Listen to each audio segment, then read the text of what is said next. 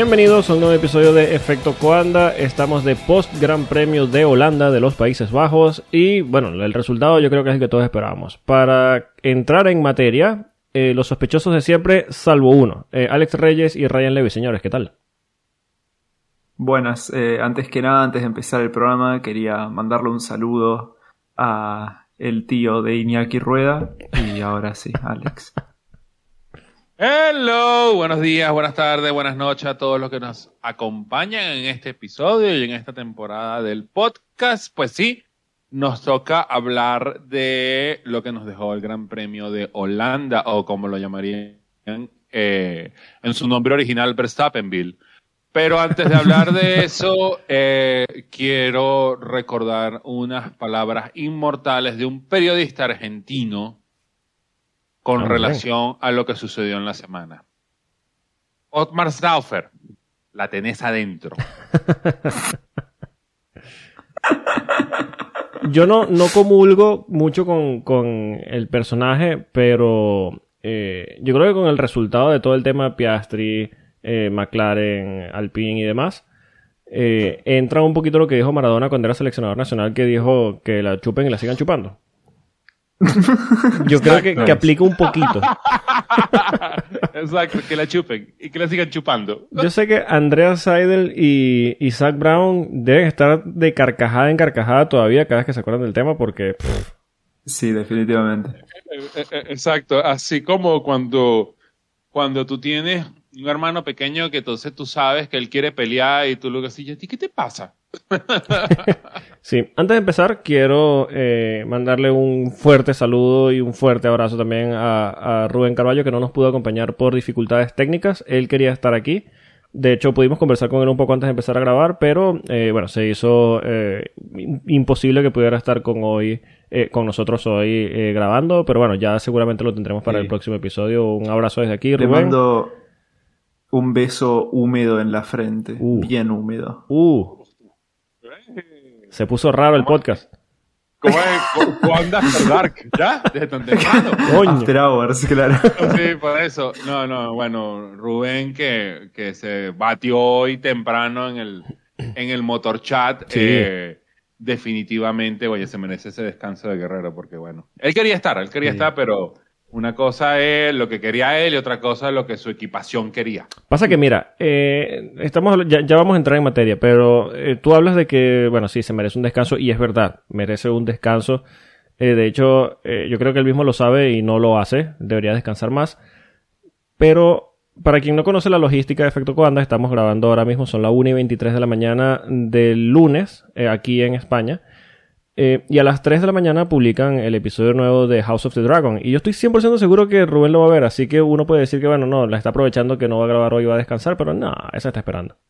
Eh, este, este ratico que él no está, no está metido aquí con nosotros, probablemente se está viendo el Gran Premio de Argentina del año 84 de la Fórmula 2 suramericana, una cosa así. Sí, está aprovechando para una de las 40 series, de las 40 eh, campeonatos exacto, porque eh, tuvo, tuvo, tuvo entrevistado.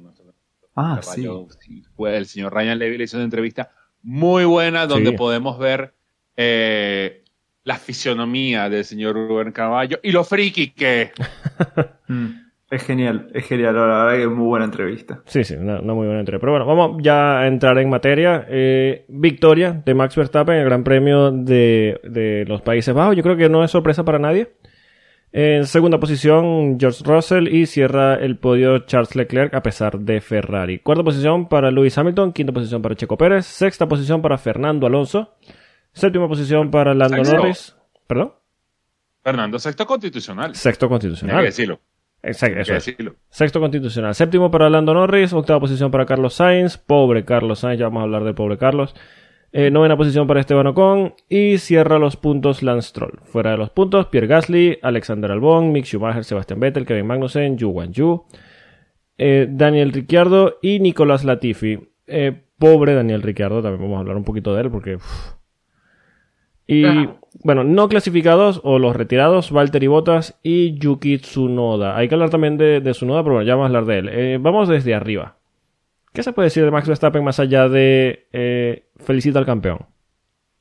Eh, mijo, ¿para cuándo ese campeonato? ¿Singapur o, Japón? Sí, lo peor del tema está, y lo hablamos ahorita antes de empezar a grabar, es que matemáticamente Max Verstappen puede ser campeón en Singapur, faltando cinco carreras para terminar eh, el, campeonato. Claro, esto... No, es que, es que hubiera sido peor, Polo, ahorita que lo estoy pensando. Eh, lo que pasa es que Red Bull tuvo un inicio de temporada bastante flojo. Sí. Flojo para los estándares de ellos. Sí, sí, Pero imagínate que, Red Bull haya empezado como va ahorita, eh, como vino de Hungría, como vino de Bélgica, como vino de aquí en Sambor. estaríamos hablando de un Max Verstappen saliendo campeón la semana que viene en Monza. O sea, no hubiéramos abandonado Europa ya a los Schumacher. No, no, ganó ya y no hemos salido de Europa. El resto es para ustedes, bebé. ¿Qué hacen con eso? El resto es postureo nomás. Sí, sí, tendría que ser algo tipo, a ver, campeón en, Estados Unidos o algo así. Eh, es, escandaloso. O sea, esta temporada de Max, eh, al principio, bueno, veíamos que existía cierta eh, superioridad o cierta rivalidad, por decirlo de alguna manera. Estoy haciendo unas comillas gigantes con las manos ahora mismo eh, con el circo, ¿no? Pero al final, nada, el circo decidió hacerlo lo que hace mejor y, bueno, Red Bull ha caminado solo durante toda la temporada, sobre todo Max Verstappen, que está en un estado de forma en que, bueno, ya lo hemos comentado aquí también con el señor Carballo, que, bueno, ahora no está, pero Max Verstappen es ahora mismo el piloto en mejor forma de todas las categorías de automovilismo del mundo, yo creo que podríamos decir. Eh, ah, es que yo, yo, yo me atrevo a decir no nada más que es el mejor piloto en cualquier categoría de automovilismo de alto nivel a nivel mundial yo creo que lo ha sido por los últimos tres años. Upa, declaraciones. Sí, eh, bueno, un poquito polémico. ¿Cómo es? declaraciones polémicas del señor Reyes.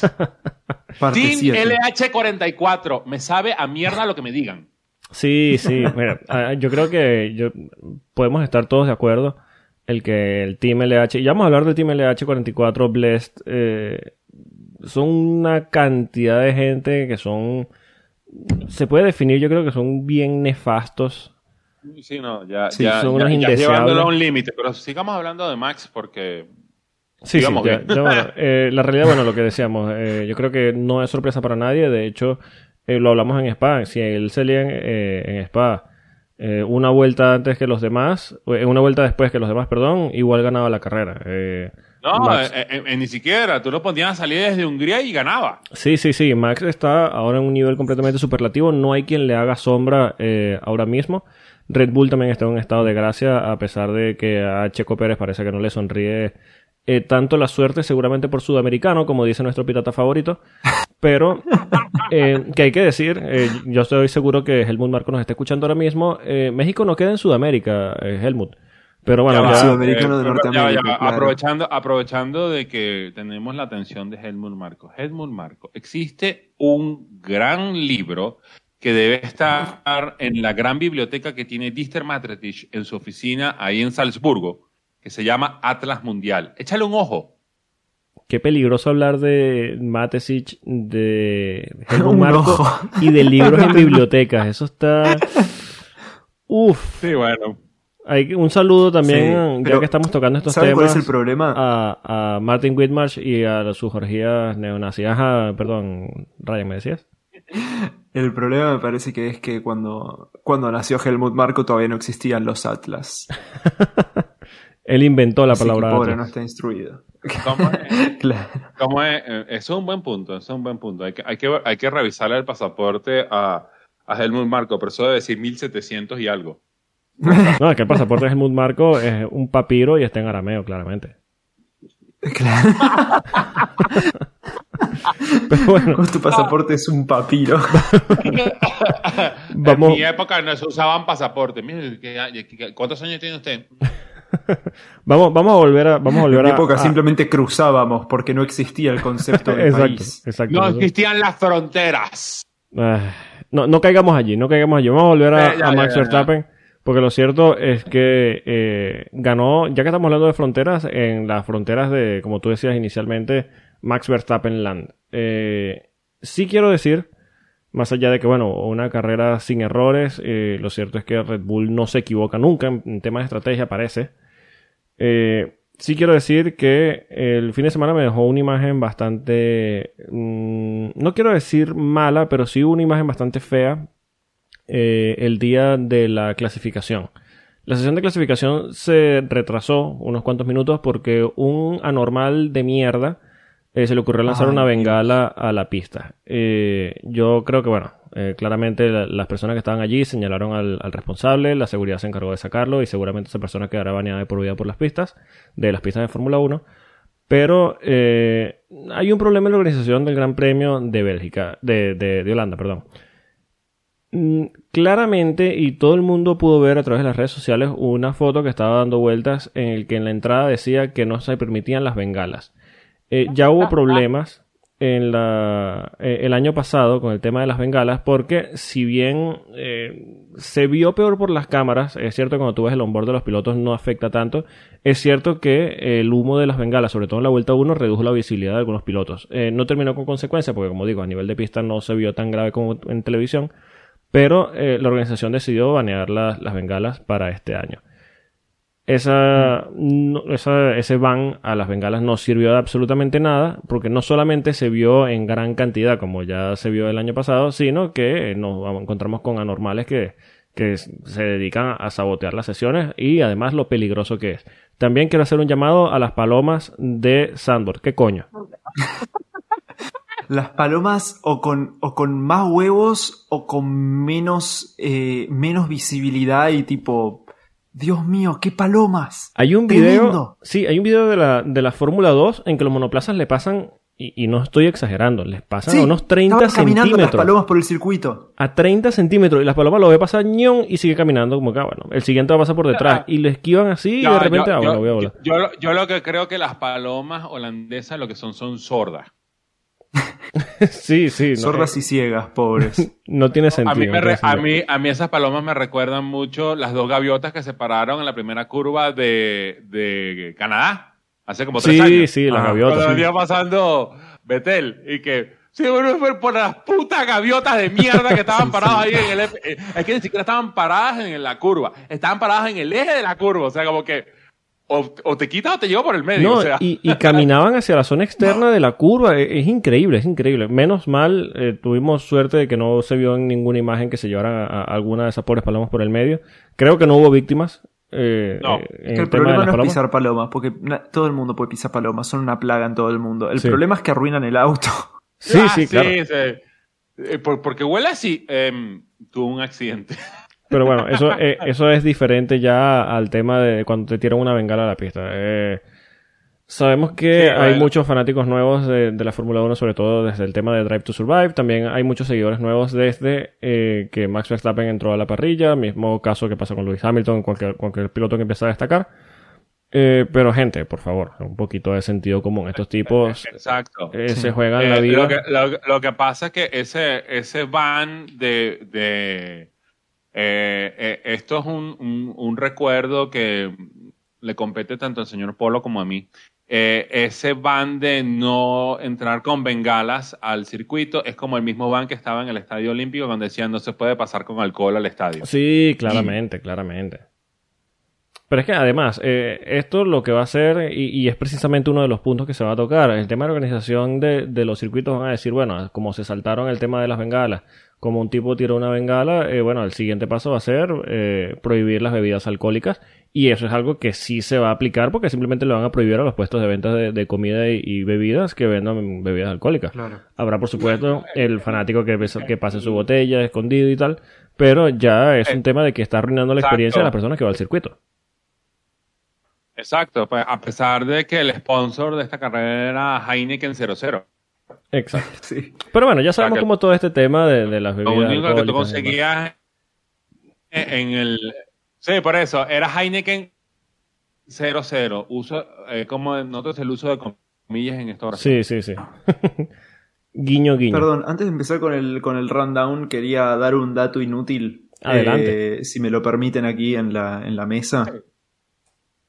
Eh, Stroll, con este punto que ganó hoy, pasó de décima novena a décima octava posición. Uh. Así que ahora Albon es el único que está oh. adelante de la Tiffy. Cuidado que empieza la remontada. Hay que revisar. ¿Matemáticamente Stroll puede ser campeón? No. bueno, será el próximo. Matemáticamente Norris no puede ser campeón ya. Mm, bueno, será el próximo año. Habrá que ver qué tal Stroll y, sí, Alonso. No, escúchame, con el, con el Lano al lado. Ah, sí, por eso fue.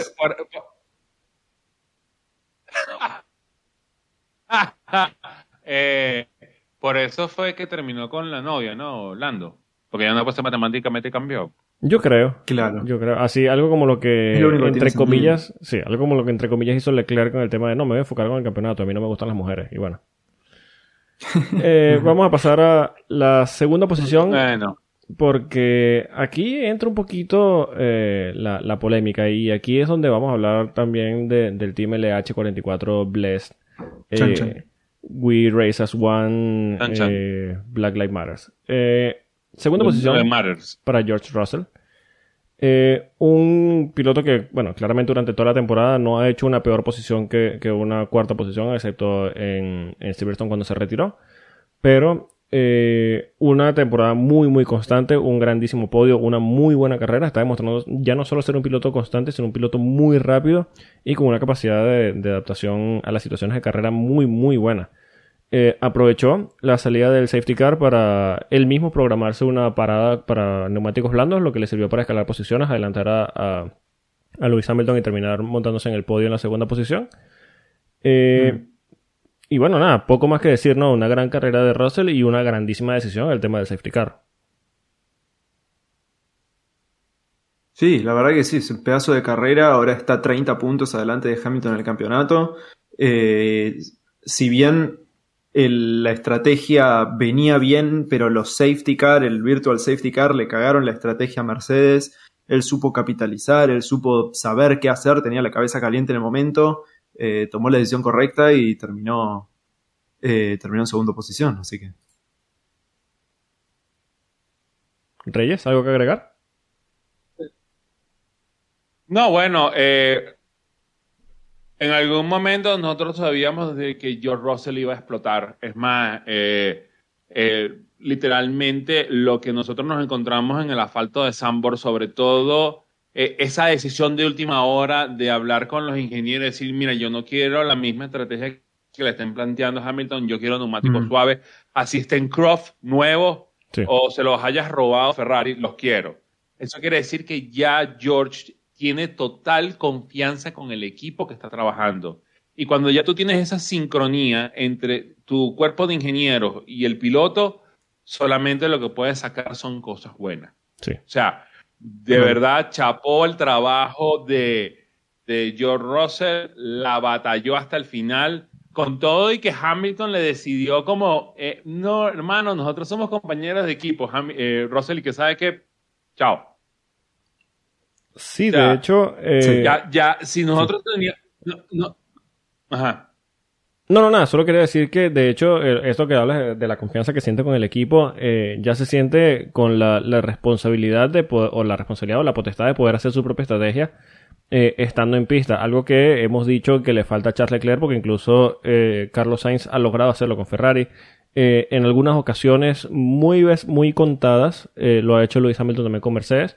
Y bueno, Russell da este paso eh, adelante con Mercedes y al final le, sale bien. Esto yo creo que le da confianza a él para en otras oportunidades, si duda alguna eh, estrategia, poder hablarlo con el equipo y al final poder decidir su, propio destino en la carrera. Ahora, esto abre... porque, eh, disculpa, que, disculpa que te, interrumpa, es que esto ya... George Russell está terminando de mentalizar de que él es el futuro de Mercedes. No es el presente, mm. es el futuro. Y si él se tiene que cargar el equipo en el hombro, lo va a hacer.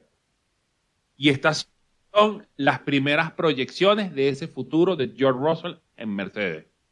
Sí, de hecho estamos hablando de un Russell que, bueno, como decía eh, Ryan, está 30 puntos por delante de Hamilton, está por delante de Carlos Sainz y está muy cerca de, Sergio Pérez. Estamos hablando de, de, un tipo que puede, bueno, de Sergio Pérez que está empatado con Leclerc es un tipo que está a tiro de la segunda posición del campeonato. Exacto. Sí, segunda posición. A ver, eh, está, de hecho en cuarta posición Russell a menos de 20 puntos de Leclerc. Claro, y, Checo está igualado en puntos con, Leclerc, así que. Sí, está, de hecho sí, está, La próxima posición para Russell es segunda posición.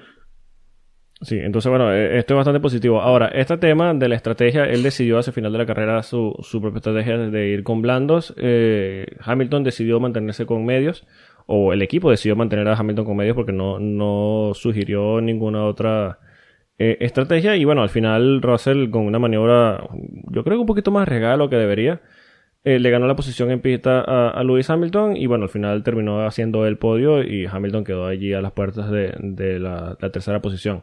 Ahora, George Russell, después de la carrera, dice que, bueno, se, eh, que se sintió confianza para el tema de, hacer su propia estrategia. Eh, habló muy bien en un tweet de, de Lewis Hamilton. Dice que esa victoria eh, de parte del equipo está cada vez más cerca. Y yo, a mí me gustaría que quien nos escucha se dé una vuelta por ese tweet que tiene George Russell ahora mismo, en el que habla bien de, del resultado del equipo y tal. Y vean las respuestas que hay al tweet.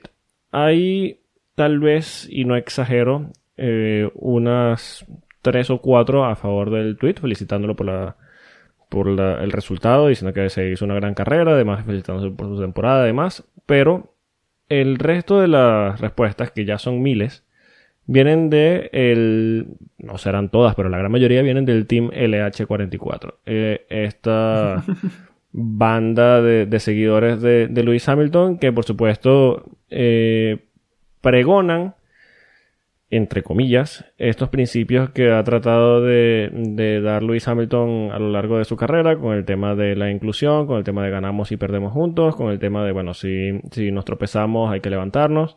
Y lo cierto es que se han dedicado... Sí, la tolerancia y demás. Lo cierto, eh, perdonar. Lo cierto es que se han dedicado a atacar de la manera más asquerosa a George Russell con unos comentarios absurdos.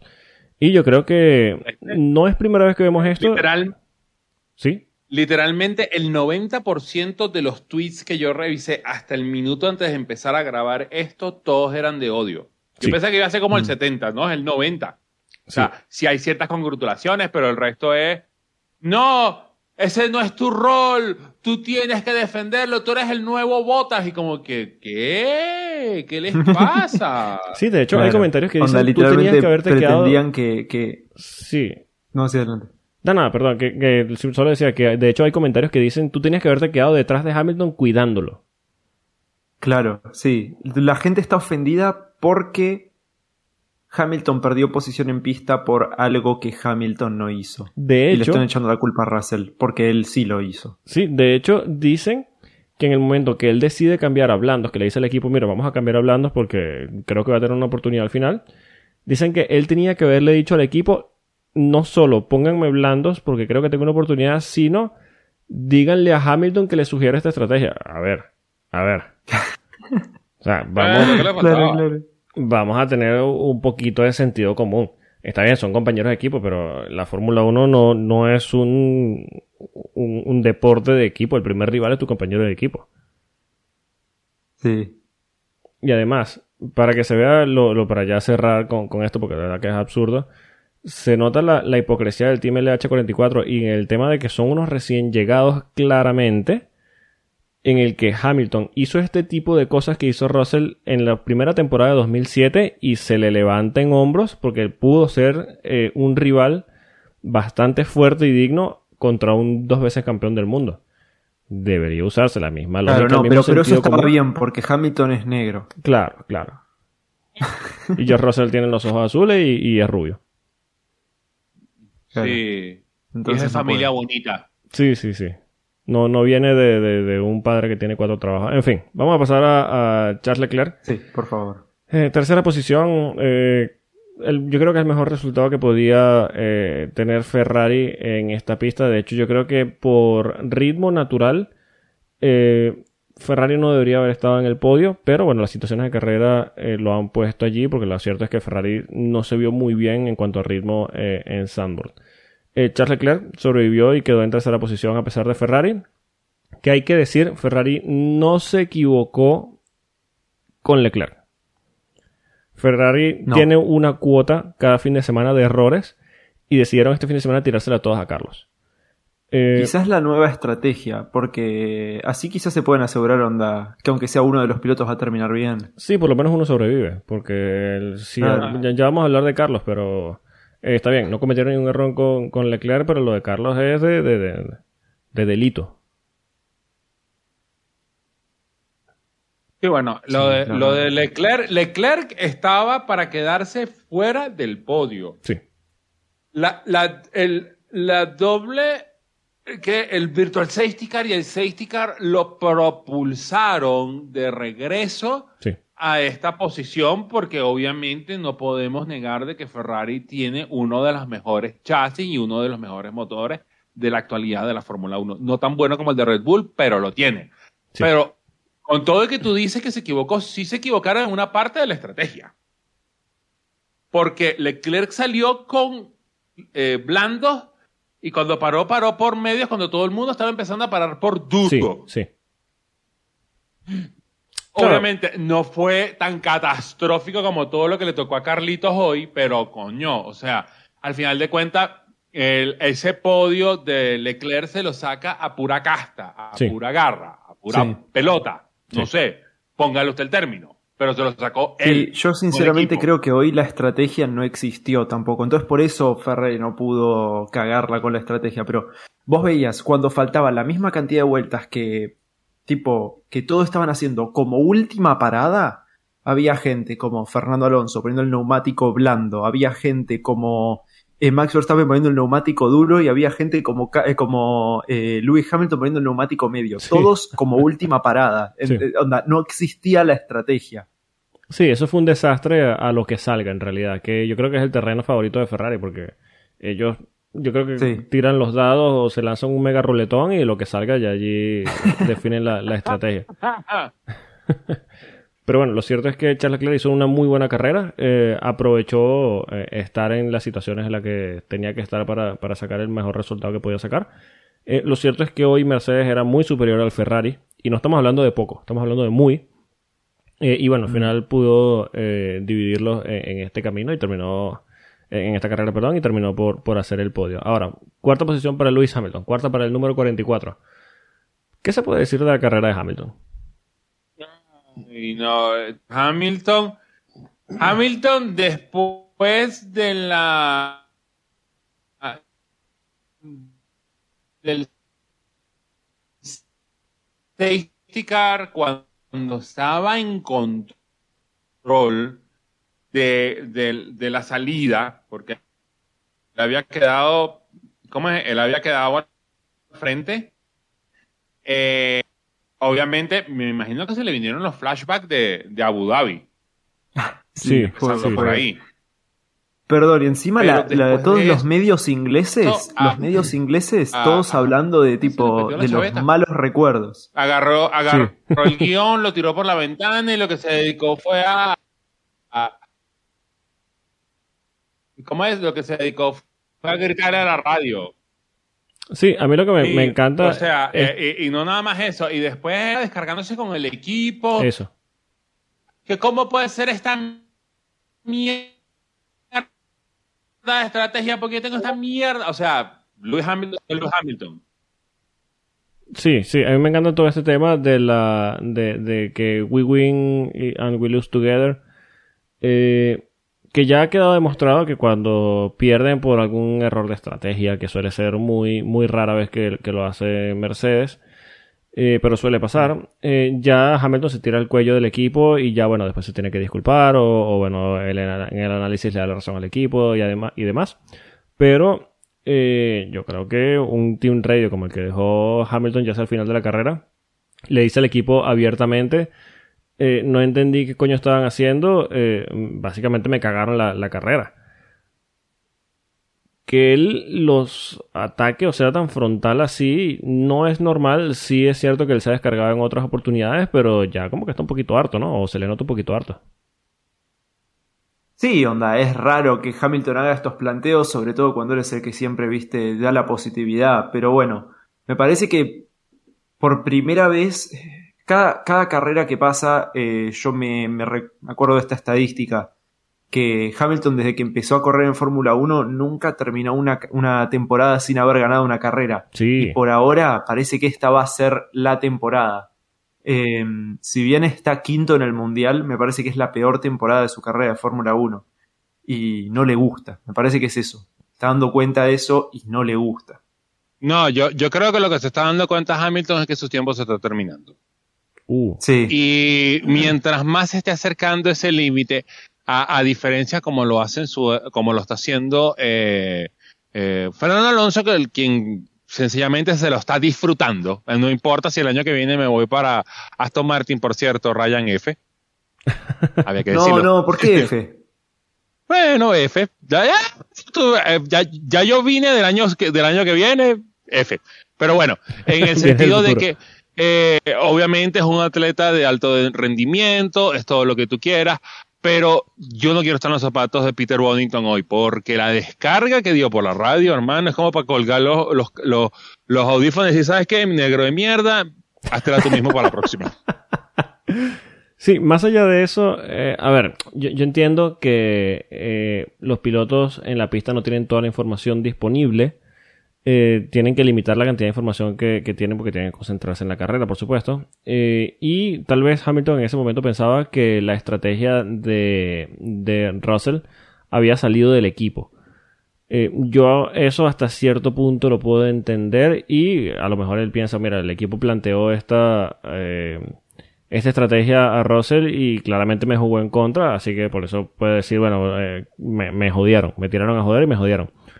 Eh, yo creo que una vez que él tenga la información en la mano, él puede decir, bueno, sí, reconocerá que, se equivocó y tal, al Team LH le tocará meterse las palabras por allí.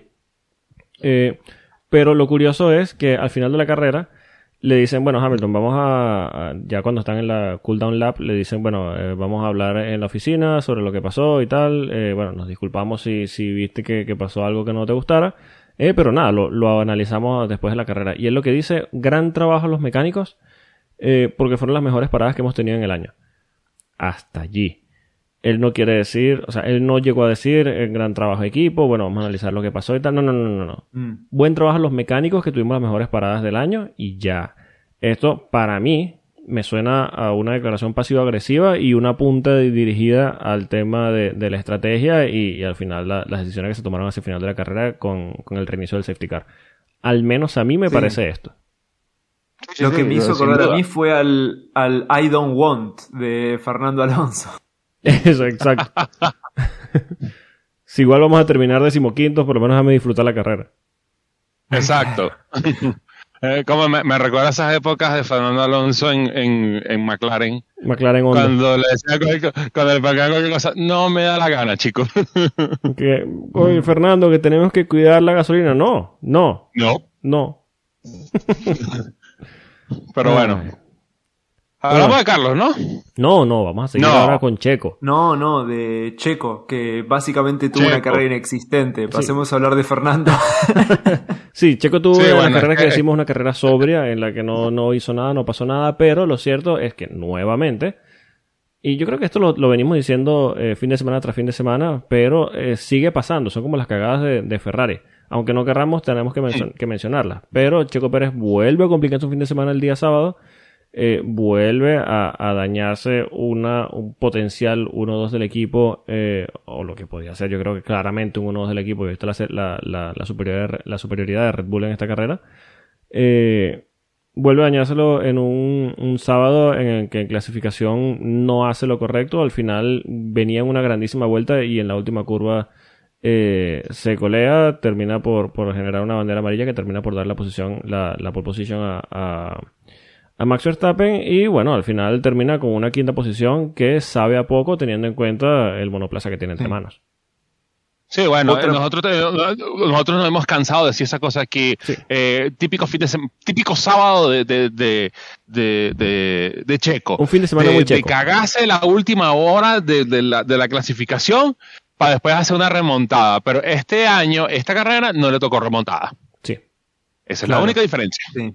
sí. Yo creo es que, es, la, es, la, carrera, donde es otra carrera más de Checo que tipo realmente deja mucho que desear, loco. Sí. en estos escenarios es donde yo a Helmut Marco le doy así como la razón de como que, coño, sí, nosotros, el Checo es bueno, pero coño, él no puede estar haciendo estas cagadas a cada día. Claro. Sí, lo cierto es que Checo, yo creo que en cuanto a tema de resultados y, ambiente del equipo, estabilidad del equipo y tal, eh, yo creo que claramente es el mejor compañero que ha tenido eh, Max Verstappen, no desde el punto de vista competitivo, tal vez desde el punto de vista de resultados, porque podemos hablar del punto de vista competitivo con, eh, con Daniel Ricardo, pero eh, desde el punto de vista de ambiente del equipo, de él saber claramente cuál es su posición dentro del equipo y además saca algún resultado que, es positivo para el equipo y demás. Checo es un, o tal vez el mejor compañero que pueda tener Max ahora mismo. Los, pero también es cierto que con la maquinaria que tiene entre manos debería estar sacando mejores resultados. Sí, también es verdad que Helmut Marco le dijo, dijo que Checo no iba a tener buenas carreras ahora porque estaban modificando el monoplaza para que sea más favorable a Max, pero aún así me parece que esto es un poco extremo. Sí, pero tú puedes decirlo de que, bueno, tal vez no tenían el mismo ritmo en carrera, pero lo cierto es que lo que define su, su domingo es el sábado que hace, ese error en clasificación. Claro. Eh, exacto, o sea, ahí, ahí toda la mía, la, mía culpa es totalmente de Checo. O sea, Checo se hubiera metido P2, la estrategia hubiera sido distinta, ya no es un recovery drive, es protegerme al muchacho. Pero él mismo se acabó su propia tumba. Sí, sí. Pero bueno, al final eh, sabemos que por autoinmolación de algunos y por propia superioridad, eh, Red Bull camina hacia ambos campeonatos y bueno, estos errores al final del año no van a pesar tanto. Lo cierto es que bueno, de cara al próximo año, quién sabe cómo, si, si Red Bull decide jugársela, seguramente no, porque irá con los, dos campeonatos en la mano, pero eh, yo creo que ya Red Bull debería tener tal vez en la parte de atrás de, su agenda, en la siguiente hoja, una lista de pilotos para, para ver quién acompaña a Max, tal vez para 2024, 2025.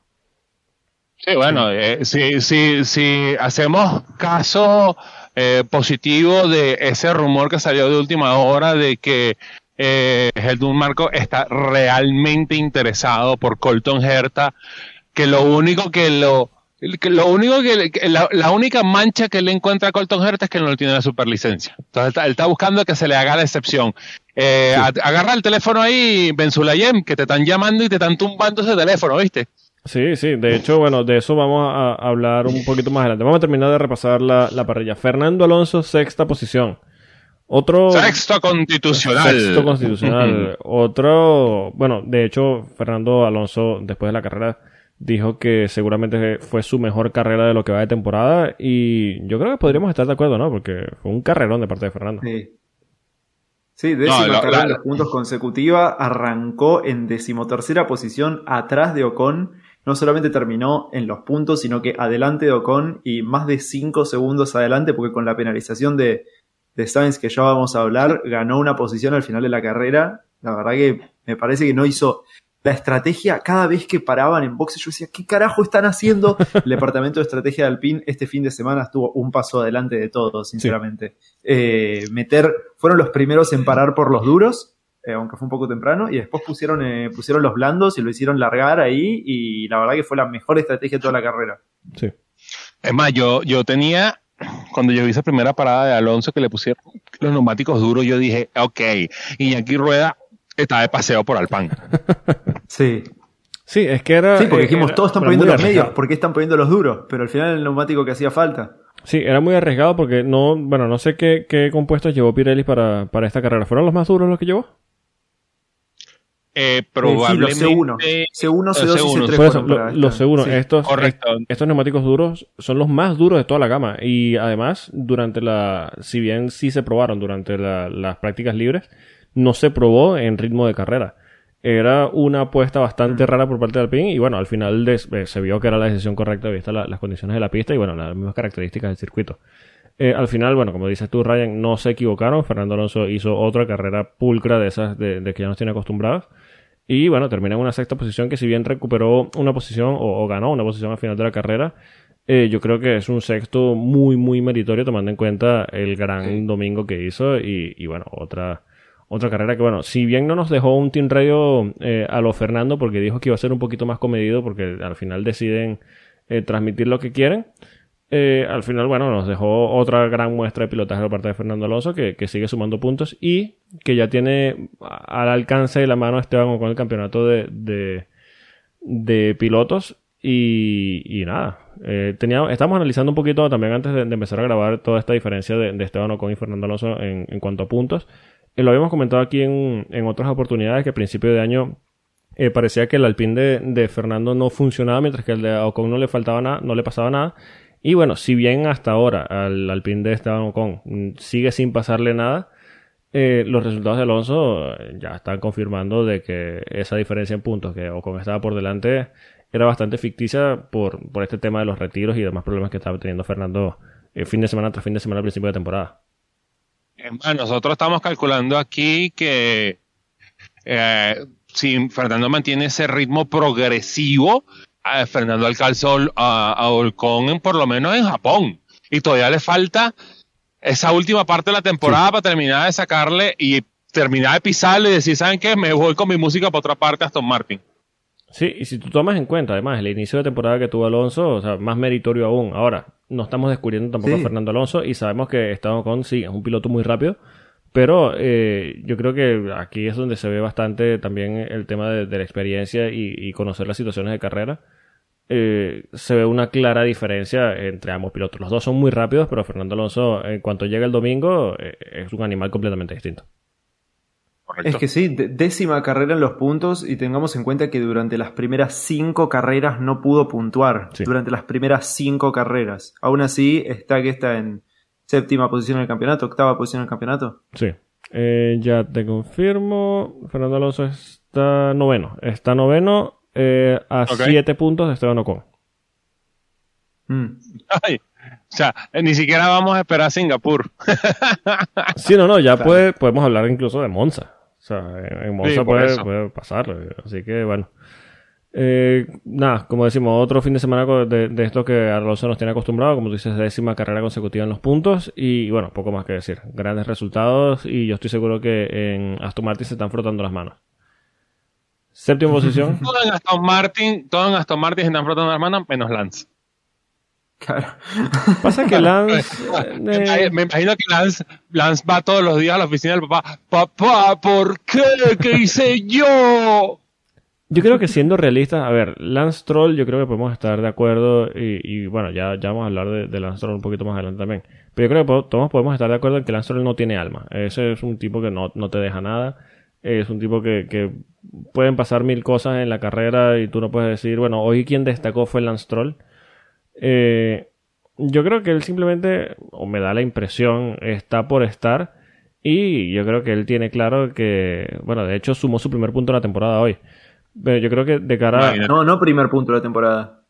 Ah, no, no, perdona. Eh, quinto punto. Sí, quinto punto. Quinto punto, solo que subió una posición en el campeonato de, de, mm. de, de pilotos, ¿no?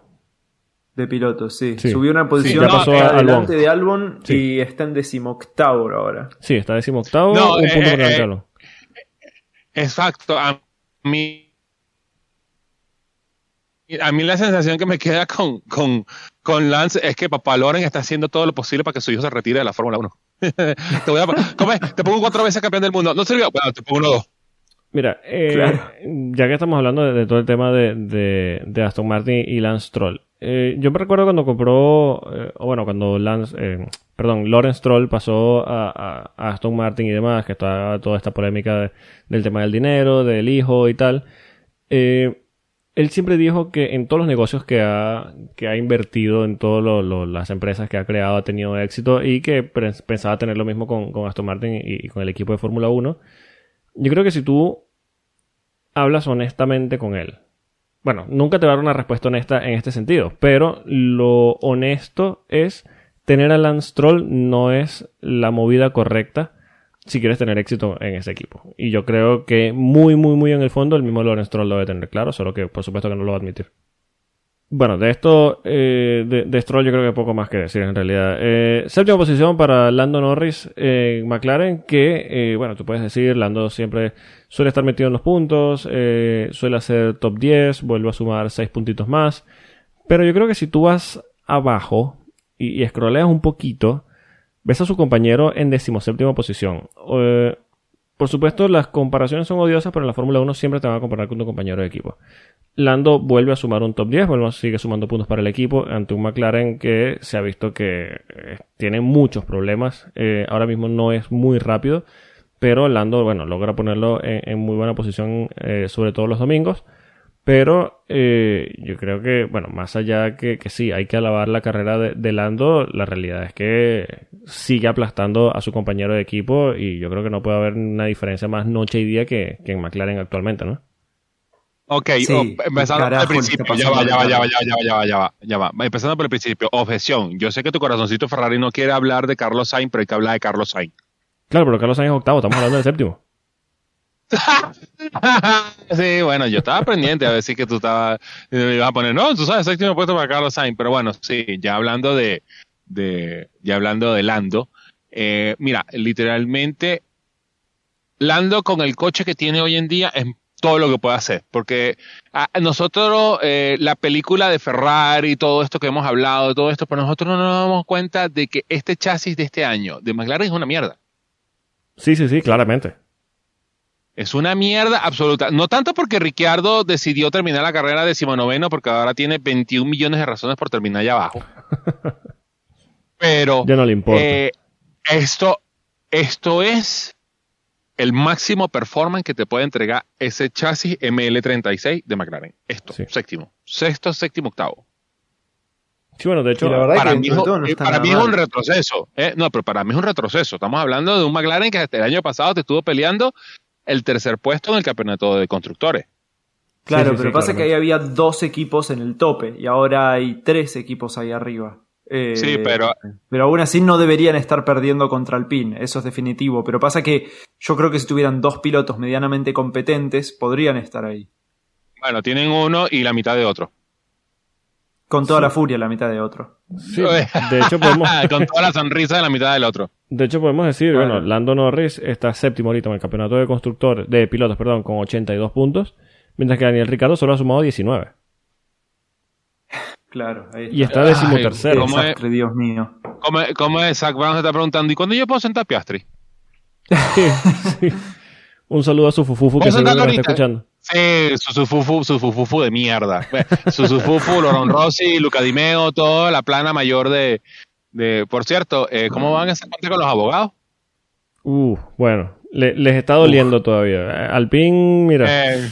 Uf, yo no he visto un ridículo tan, tan grande en 30 años que tengo viendo la Fórmula 1. Ay, o sea, uno, uno puede hablar de todas las estupideces que hace Ferrari, pero al final Ferrari dice, ¿sabes qué? Ahí está el pan. Sí, si haces un, Sí, aunque sea no somos Alpine. Sí, si haces, si haces un campeonato de incompetentes, de inútiles, de, de, de vergüenza en la Fórmula 1, eh, claramente estaba liderando Ferrari hasta hace una semana con, el tema de... Hace dos semanas. Hasta hace dos semanas, sí, sí. Sí, como, sí, hasta como hace tres semanas y después salió el cartel Here comes a new challenger. sí, sí, claramente. Pero bueno, eh, volviendo, volviendo a Lando, yo creo que eh, un poquito lo que Carrera sobria, Polo. Carrera sobria de Lando. Sí, sí, un poco lo, que dicen ustedes para, para ya eh, cerrar con Lando. es el máximo que se puede extraer de este McLaren. Del mismo Lando lleva toda la temporada diciendo que no es un monoplaza fácil ni cómodo de conducir. Y, bueno, yo creo que, se demuestra en el tema de que, bueno, Daniel Ricciardo claramente no ha demostrado ser un piloto que se adapte eh, y, hay una grandísima diferencia entre ambos pilotos. Eh, Lando, otra gran carrera, un piloto muy, muy rápido. Y va a ser interesante ver el año que viene contra, eh, contra Piastri en el McLaren, porque son dos pilotos muy, muy rápidos. Son dos pilotos con mucha capacidad de, adaptación. Y, bueno, va a ser bastante interesante verlo. Lando al principio tendrá un poquito más de experiencia y seguramente estará por delante, pero ya avanzada la temporada va a ser muy, muy interesante. No, y no tanto mm. eso, porque a, diferencia de muchas cosas, Piastri tampoco es que llega verde a la Fórmula 1, como pudo haber llegado Juan Yusu, sino de que él ya tiene el rodaje con el chasis del año pasado de Alpan, que hasta, hasta, hasta el año pasado era un chasis que era medianamente bueno, ese chasis salió ganador, y, mm. y, y, es todo nada más cuestión de cuánto tiempo se tarda Piastri en adaptarse a, a, a esta nueva envergadura. Sí que conociéndolo como yo lo conozco, que lo he visto correr en las fórmulas inferiores, miren, yo creo que antes de la quinta carrera ya Piastri debe estar como que eh, por lo menos tocándole las narices a Lando, así, Sí, hay talentos en los que uno puede tener cierta duda al momento en que llega a la Fórmula 1, como hay otros que tú dices, mira, estos van a, como dicen, como, como dice el dicho en inglés, eh, hit the ground running. Eh, este Exacto, va, ¿no? Va a caer corriendo y, Es que la, Hace bastante no pasa eso. No, y es que Piastri está llamado a ser el próximo, no sé, la próxima superestrella. No quiero decir que sea el próximo Max Verstappen, porque me puedo comer esas palabras rápido, pero sí. un próximo gran campeón del mundo, ¿eh? Sí, mm. sí, yo creo que es uno de esos talentos la, la, movida que hizo para salirse de Alpine y entrar en McLaren, eso es cold blood. Eso no lo tiene mucha eh, gente. está asesorado también por un, zorro viejo de, la ah, como Mark Webber. Y, bueno. el, como es un gran abrazo al gran Mark Webber. Sí, sí. Mark Webber, eh, eso es una plaga también. Alonso. Sí, sí, claro. Por supuesto, de, de esa ah, y, Alonso, y Alonso dándole así los tipsitos. Mira, haz esto, haz aquello, lo otro. ¿Y por qué tú me dices esto? No, por nada. bueno, toca, toca la, la, la, nota eh, vergonzosa del fin de semana. Carlos Sainz, ¿quién quiere empezar? ¿Quién quiere empezar? Ay, empiezo yo. Yo puedo eh, ir último hoy. Puedo ir último. No, no, empiezo yo. Eh, Iñaki Rueda, hijo de puta. No lo voy a decir, no lo voy a condenar. eh, no nada más le cagas una. Le cagas todas las paradas a, Carlos Sainz. O sea, la, la primera, los, eh, mecánicos como que, mire muchachos, recuerden ponerle los neumáticos medios a, a, a Carlos y los mecánicos como que, what's a tire? Sí, sí. Esas cosas negras que le cambian a los... Ah, sí, eh, la última se quedó allá adentro. Entonces, y después el on-save release, Dios mío de mi vida, yo no he visto tanta comedia junta en hora y 25 minutos. Sí, que al final le meten los 5 segundos que lo deja por, en octava posición. Lo cierto es que, mira, eh, lo hablábamos un poquito antes de empezar a grabar. Eh, Ferrari, uno dice, mira, tiene que haber un fin de semana, un fin de semana en toda la temporada en el que tú digas, mira, hoy no cometieron errores. Pero no fue este. Eh, es ni este, ni el próximo, ni el de arriba. Sí, por eso, es absurdo que Ferrari vaya, ya no quiero decir a una, sino a dos o tres cagadas por carrera. Y, es que el... Eh, yo, yo entiendo eh, que eh, todo se, se, puede... Perdón, Rey. Yo, yo, entiendo que todo se puede extrapolar y, tal vez, incluso si, si, si, exageramos un poquito, se puede tal vez sacar de proporción un poquito todo cuando se trata de Ferrari. Pero es que es algo tan recurrente. Y, y, en esta carrera, bueno, al final se, se han ensañado por alguna razón con el pobre Carlos. Eh, el tema del on-safe release, que tenga que ser Carlos quien le diga al equipo, mira, acabo de ver, mientras está pilotando, hay que decirlo, en, en Sandboard, una, una, pista tan, tan técnica, eh, acabo de ver en las pantallas del circuito que no fue un safe release. Eh, Fernando exageró la, la frenada para, para, que se vea peor y tal. aparte de, le hacen parar antes de lo que debería, una parada de 12 segundos porque no tenían lista la, la, la rueda. Eh, al final le meten los 5 segundos de penalización, pierde eh, la posición y termina eh, en octava posición. Yo creo que la carrera se puede definir en el Team Radio cuando empieza la, la o cuando está en plena parada, que simplemente está en pits con los tres cauchos nuevos montados en el monoplaza y el equipo buscando el cuarto cuando el pobre Carlos abre la radio y dice, oh my god. Yo creo que con eso se puede definir la carrera y el fin de semana de Carlos Sainz. Literalmente es eso. Eh, eh, ahí, fue lo que faltó, fue el Hello Darkness, my old friend. Sí, sí, sí. Eh, es, que eso se sonó como cuando tú, como cuando la persona suspira así como ya resignada, como que ya fue.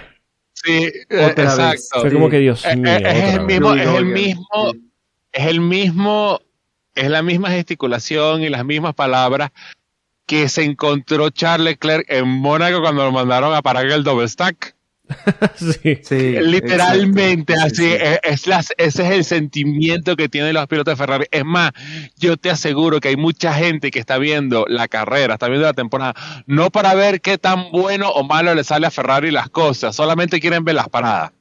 Porque te dice, ah, ok, viene la hora de comedia, vamos. Y Ferrari no decepciona en eso.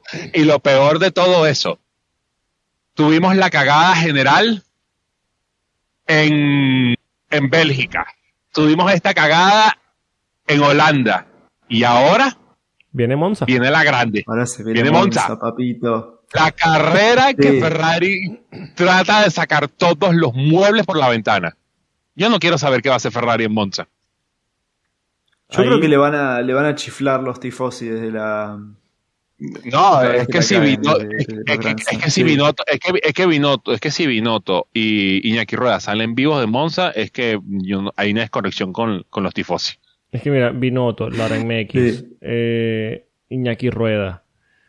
Eh, bueno, podemos decir tantos nombres, pero lo cierto es que, mira, yo no creo que a, a, Ferrari lo vayan a pitar en, en Monza, no, no lo creo porque bueno, ya van a, entrar un poquito en la mentalidad de bueno, tenemos que apoyarlo y tal. Después de la carrera, bueno, si hacen un desastre, seguramente algo pasará.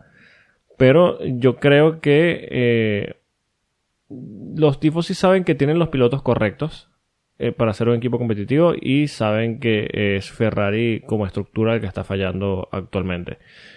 Eh, podemos llevarnos. Le echa la culpa al auto. Sí. Sí. sí. La verdad que no tengo mucho más que. Yo que todavía no dije lo de, lo de la carrera de Carlos Sainz, no tengo mucho que decir más que lo que ya se dijo.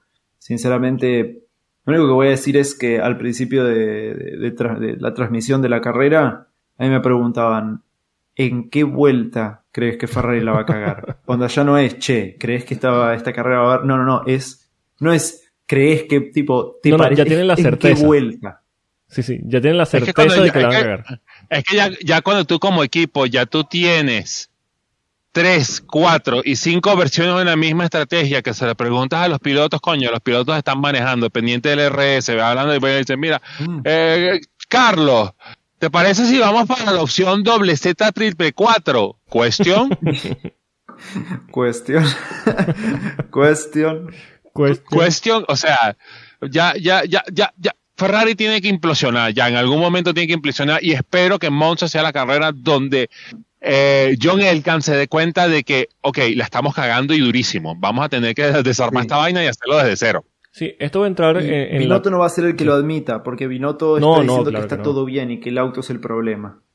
Sí, sí, que está más preocupado por, eh, lo dijo después de la carrera, que está más preocupado por el ritmo de carrera del monoplaza que por la parada de 12 segundos. O sea, ya, mira. O sea, si estás, estás preocupado por problemas de, ritmo y encima te das el tupé y no te preocupas por regalar 12 segundos en pista, mira, apague y vámonos.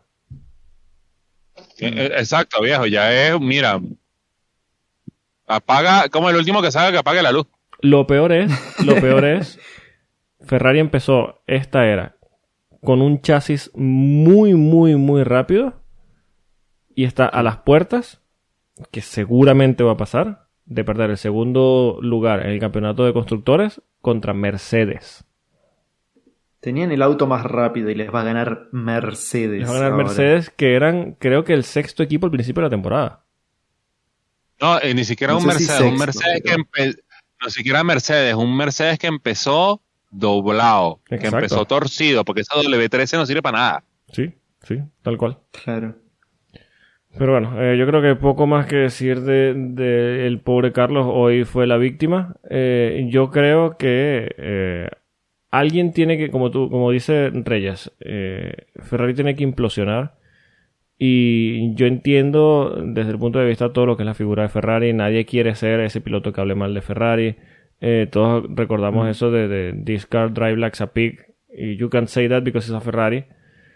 Eh, Exacto. Eh, nadie quiere ser el piloto que, diga... Esas palabras inmortales de, de, de, Lauda. Pero nadie quiere ser el piloto que, diga, mira chicos, de verdad, la estamos cagando, este equipo es una mierda, esta estructura no puede seguir así.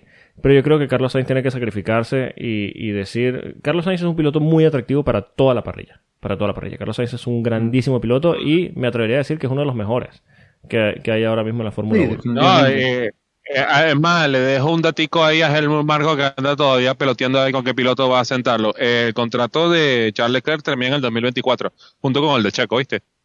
Llámame. sí. Pero bueno, eh, al final yo creo que Carlos tiene que... A, ver, tampoco es responsabilidad de él eh, hacerlo. Pero tiene que haber un piloto que diga, mira, de verdad, esto no, no sirve, esto no puede seguir así.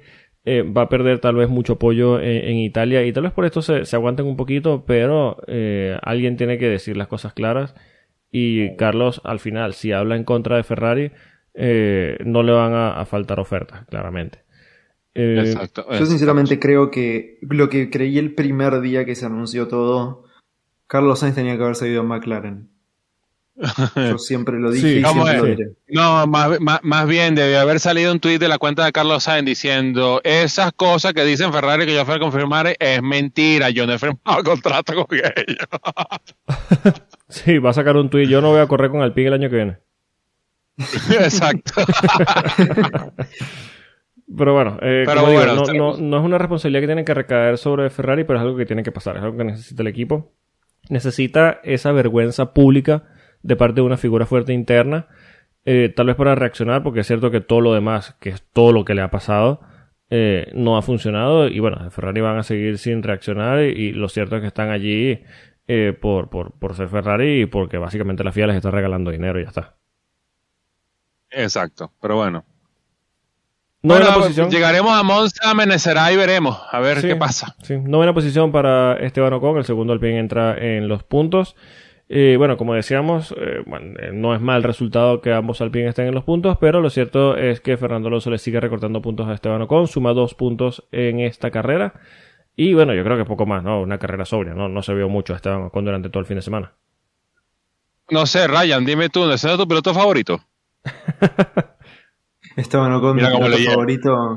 Y fue para eso, mira cómo le hierve la sangre.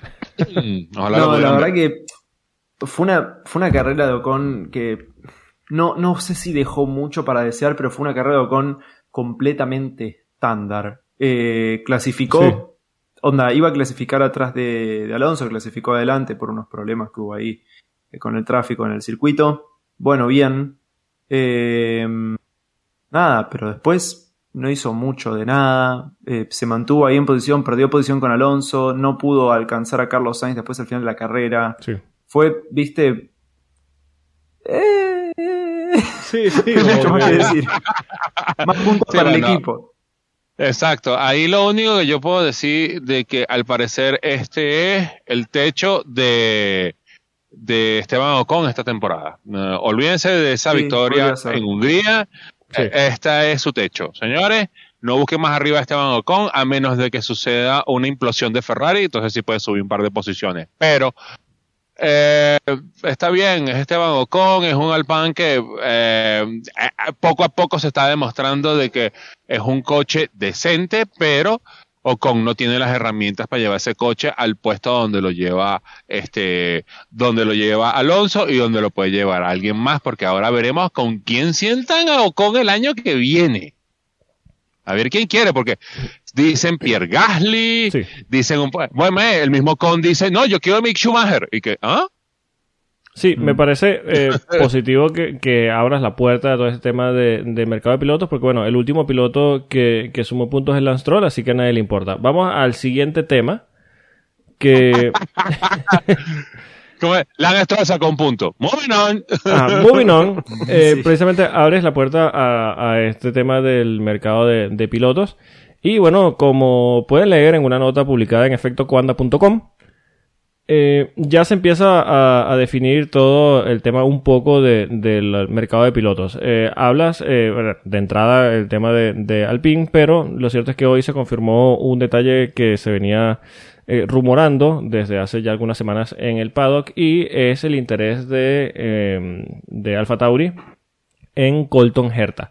hay que aclarar, Colton Herta actualmente no tiene los puntos necesarios que pide la FIA para otorgarle la superlicencia.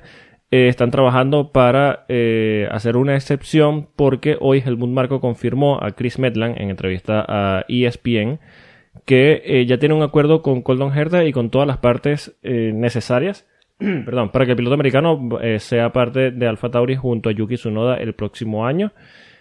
siempre y cuando que la FIA dé el ok a todo este tema de la superlicencia. Em, esto, por supuesto. En ese punto, eh, disculpe que interrumpa, Polo, en ese punto tengo que hacer un inciso porque Jenna Fryer eh, este fin de semana también se corrió la penúltima carrera de la temporada en IndyCar. Estaban corriendo en Portland con victoria del grandísimo Scott McLaughlin.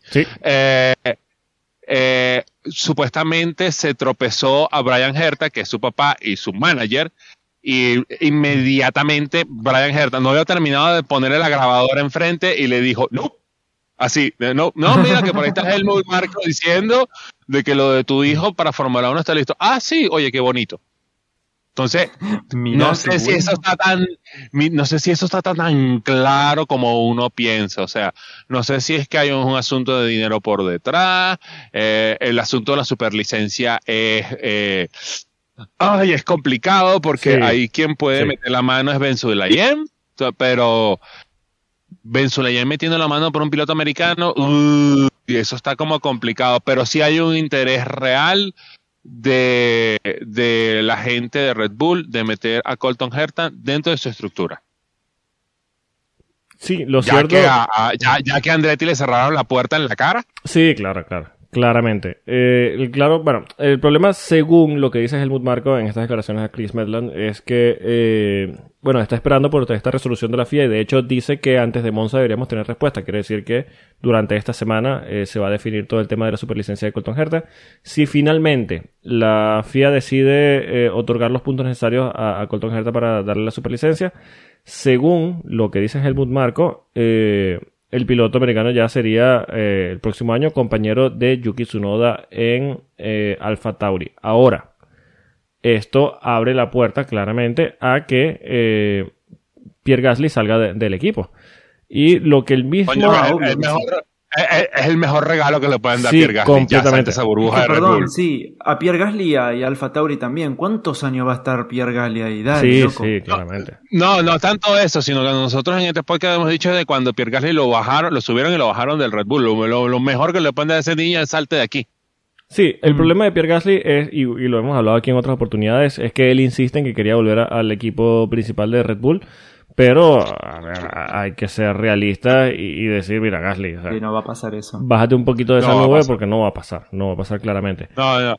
Eh, ni él ni Albon, ya, ya eso es clavo pasado. Ahí está la historia de Daniel Kivat. Exacto. De cómo Helmut Marco es incapaz de reconocer un error de él. Sí. O sea, eh, eh, el Kivat lo sacó Marco del camino y lo puso en el Toro Rosso en la época y más nunca cada vez que tuvieron problemas de piloto, ah, no, sube a Gasly, pero ahí está Kivat, no, no, sube a Gasly, no, si Gasly no sirve, bájalo, sube al Bon. Y Kivat respondiendo. y Kivat respondiendo y él como que, no, ahí no hay nadie. O sea, literalmente le hizo la solución estalinista, o sea, lo borró. Lo, borró con Photoshop de todas las fotos. Exacto. Y bueno, precisamente. es adecuado encima porque es ruso. sí, sí, exacto. o sea, el mejor homenaje a su, a su, a su, a su motherland. Sí. Y bueno, precisamente hablando de, de Pierre Gasly y todo este tema de que si Colton Herta finalmente llega a a Alfa Tauri. Eh, Pierre Gasly, según confirmó el mismo Marco, ya hay negociaciones abiertas con, con Alpine para que ocupe ese segundo asiento al lado de Ocon. Ahora, ¿eso resolvería? ¿Sí? Eh, aunque primero a Ocon no le gusta. Porque sí, Ocon tiene su favorito. Esteban Ocon tienen pasado. Sí, claro. Pierre Gasly y Ocon no van a estar juntos en el equipo, no hay forma. Sí, pero lo que pasa es que también esta semana no, esta semana también nos enteramos de que Mick Schumacher a partir del año que viene renuncia al Ferrari Driver Academy. O sea que eh, Mick Schumacher se quiere probar a las aguas del mercado. Ocon lo pide a gritos. Yo no veo a un Mick Schumacher montado en un Alpine, lo siento. No. Es que perdón, pero no hay forma de que, onda, todavía Pierre Gasly y Esteban Ocon se recortan en las fotos. Onda, no hay forma de que estén juntos en el equipo. Sí, es una posición bastante incómoda, pero hay que tener claro de quién estamos hablando. Su Fufu está llevando ese tema. Exacto. Y, Exacto. Eh, la, la, la, idea sería de que la idea sería de que ellos dos no correrán juntos, pero como a, a, su Fufu le encanta el caos. Sí. Mm, Mañana lo van a anunciar. Claro, bueno, sí. Sí, podría tomar la peor decisión. Ahora, yo estoy seguro que, que en las negociaciones eh, Pierre Gasly preguntará como, ¿de verdad tú vas a seguir con Ocon? Y, y del otro lado también van a preguntar, ¿de verdad te vas a traer a Gasly? Exacto, no, y, así como le gusta el caos, entonces quien va a hacer el anuncio va a ser Esteban Ocon. Ah, yo anuncio que mi nuevo compañero de equipo para el año que viene, él. Sí. y esas fotos incómodas. solamente señalarlo, él. Sí, ¿sabes esa foto de, equipo en que se toman eh, una foto con un piloto en la, la, rueda trasera y otro en la rueda delantera? Bueno, uno va a estar en la rueda delantera y el otro va a estar en su casa. claro. es que nos acompaña Esteban Ocon en Zoom. Hola Esteban. Una, una figura de cartón de estas. Sí, o, un, cubo de manure, que es lo mismo, ¿eh? Sí. Pero bueno, otro de los nombres que también sonó para Alpine es precisamente uno de los que hemos mencionado, que es Mick Schumacher. Eh, Ocon lo pide a gritos, lo ha dicho ya abiertamente, y, yo creo que lo, hace más. Eh, está siendo bastante insistente, y yo creo que está siendo bastante insistente porque está viendo la posibilidad tal vez de que Gasly sea su compañero y claramente no lo quiere. Ahora, eh, no es realista pensar en que Mick Schumacher vaya a Alpine, de hecho también sonó para Alfa Tauri. Eh, pero ya Helmut Marko cerró esa puerta diciendo que como no pertenece a su escuela de pilotos, no, no va a, considerarlo claramente porque tiene el interés en Colton Herta. Eh, así que, perdón, no, no va a poder ir a Ferrari, no va a poder ir a Alfa Tauri, no va a poder ir a Alfa Romeo, no va a poder ir a Red Bull, no va a poder ir a Haas, no va a poder ir al PIN. ¿Qué equipos quedan? McLaren ya está cerrado. Williams. Red Bull tampoco va a ir. Y Mercedes tampoco va a ir. ¿Qué equipo queda? Williams. Yo, yo, no. Yo eh, el lunes hablando con ese gran comentarista peruano como lo es Jorge Kekling, sobre todo para los que están de este lado del mundo, se acordarán de sus transmisiones de, de Karen y ESPN. Sí. Y nosotros llegamos a un consenso bastante interesante en ese aspecto de que eh, lo mejor que puede hacer en el futuro de la carrera deportiva de Mick Schumacher es que se dedique a alimentarle los oídos a Audi de que él es la próxima figura. Sí. claro, pero esto tiene que ir acompañado de resultados. Bueno, Sauber, Sauber Alfa Romeo como tercer piloto. Esperen a que venga el crossover final, de que se, se aburran de... Primero que se acaben los dos años de bota. Sí, claro. Segundo, que que se aburran de, la plata de show, que se vaya al Alfa Romeo, que quede Sauber y esperar de que entre ya con todo el rodaje del equipo completo cuando Audi decida entrar. Pero claro, eso es una, eso es una, un cuchillo de doble filo porque uno no sabe con qué, con qué característica va a entrar Audi en el 2026. Sí. Puede ser, puede ser el próximo Mercedes, como puede ser el próximo Andrea Moda. Sí, sí, claro. Eh, bueno, no creo que sea tan dramático como el caso de, Andrea Moda. Para el que no lo conozca, les, recomiendo eh, una búsqueda en Google bastante interesante de Andrea Moda F1 y, van a ver uno de los peores bueno, no, equipos no, que tanto, no tanto un Andrea Moda, pero un Colonia, un equipo de eso que tú crees que bueno, empezó en Colonia Andrea Moda. Eh, por eso, Exacto. No, no, sí, sí, sí, sí. Andrea Moda tomó todo ah. lo que le quedó de Coloni. Pero, eh, exacto, un equipo que tú, eh, un equipo que, que, tú crees que va a llegar, porque aparte de eso, a mí una de las cosas que a mí me preocupa de ese proyecto de Audi es el timetable que se pusieron. Ellos se pusieron en cinco años estar mm. ganando ya. Sí. A Mercedes no le tomó, a Mercedes le tomó más de cinco años. Sí, sí. Y con, todo y que le dieron toda la ventaja. Sí, y con un cambio de reglamento bastante agresivo, además. Pero. Exacto, entonces. Eh, sí, bueno, e, en el tema de, mercado de pilotos, eso que tú dices que, bueno, es interesante de que Mick Schumacher se ofrezca a, Audi, pero claro, el tema de Audi es que no va a llegar eh, el próximo año y Mick Schumacher no puede. Si Mick Schumacher pierde dos años en la Fórmula 1, se diluye completamente y va a tener que dedicarse a otras, a otras categorías. Él tiene que amarrarse lo que pueda. Y lo, que pasa que en el, lo que pasa que en el caso de Schumacher, en el caso de Mick, ese Schumacher pesa demasiado. Claro, claro, a nivel comercial es un titán. A nivel comercial, obviamente, eh, si él decide abandonar Haas y tratar de probar su suerte haciendo esto, eh, él va a seguir teniendo eh, ese apoyo mediático. Entonces, como nombre no se va a diluir tan rápido. Lo que sí se puede diluir es el talento. Mm. Sí, el tema está en que él ahora mismo tiene una traba bastante grande, porque claro, él no es quien decide en este, o no es quien está decidiendo en este momento dejar Haas, porque él, quiere seguir en el equipo. El problema está en que Haas está considerando a Antonio Giovinazzi para ese segundo asiento eh, del equipo Haas. Y eh, Antonio Giovinazzi es un tipo ya aprobado, es un tipo que en su última temporada sacó muy buenos resultados con, Alfa Romeo. Eh, y es un tipo que se ha mantenido a tono con el simulador de Ferrari. Eh, yo sinceramente creo que es la peor elección que pueden poner a Antonio Giovinazzi ahí adelante. Sí, sí, sí, yo también. sí, bueno, y creo, que se están comprando, eh, Gunther está comprando la idea, la idea de, Italian Jesus. Este que nos va a salvar. Sí, el Salvador, el enviado. Pero yo creo que eh, sí, yo soy muy también de Mick. Eh, yo creo que más allá de, eso, Mick poco a poco ha ido sumando eh, buenos resultados eh, de cara hacia esta segunda mitad de la temporada y yo estoy seguro que va a seguir mejorando. Ahora, la decisión ya, bueno, quedará en manos de Gunter Steiner, quedará en manos de, de Jim Haas. pero yo creo, honestamente, no simplemente porque sea Mick Schumacher y porque a todo el mundo le cae bien, yo creo que Haas se equivocaría si prescinde de él. Ahora, si Haas termina la relación con Mick Schumacher, yo creo que Mick Schumacher es una pieza muy, muy atractiva para Williams actualmente. teniendo claro, por supuesto. Sobre todo porque tienen un solo piloto. Exacto, teniendo claro que Gotifi no va a seguir en la Fórmula 1, claramente. Sí, bueno, eh, eh, Williams ahorita tiene un piloto y un meme. Exacto. Literalmente.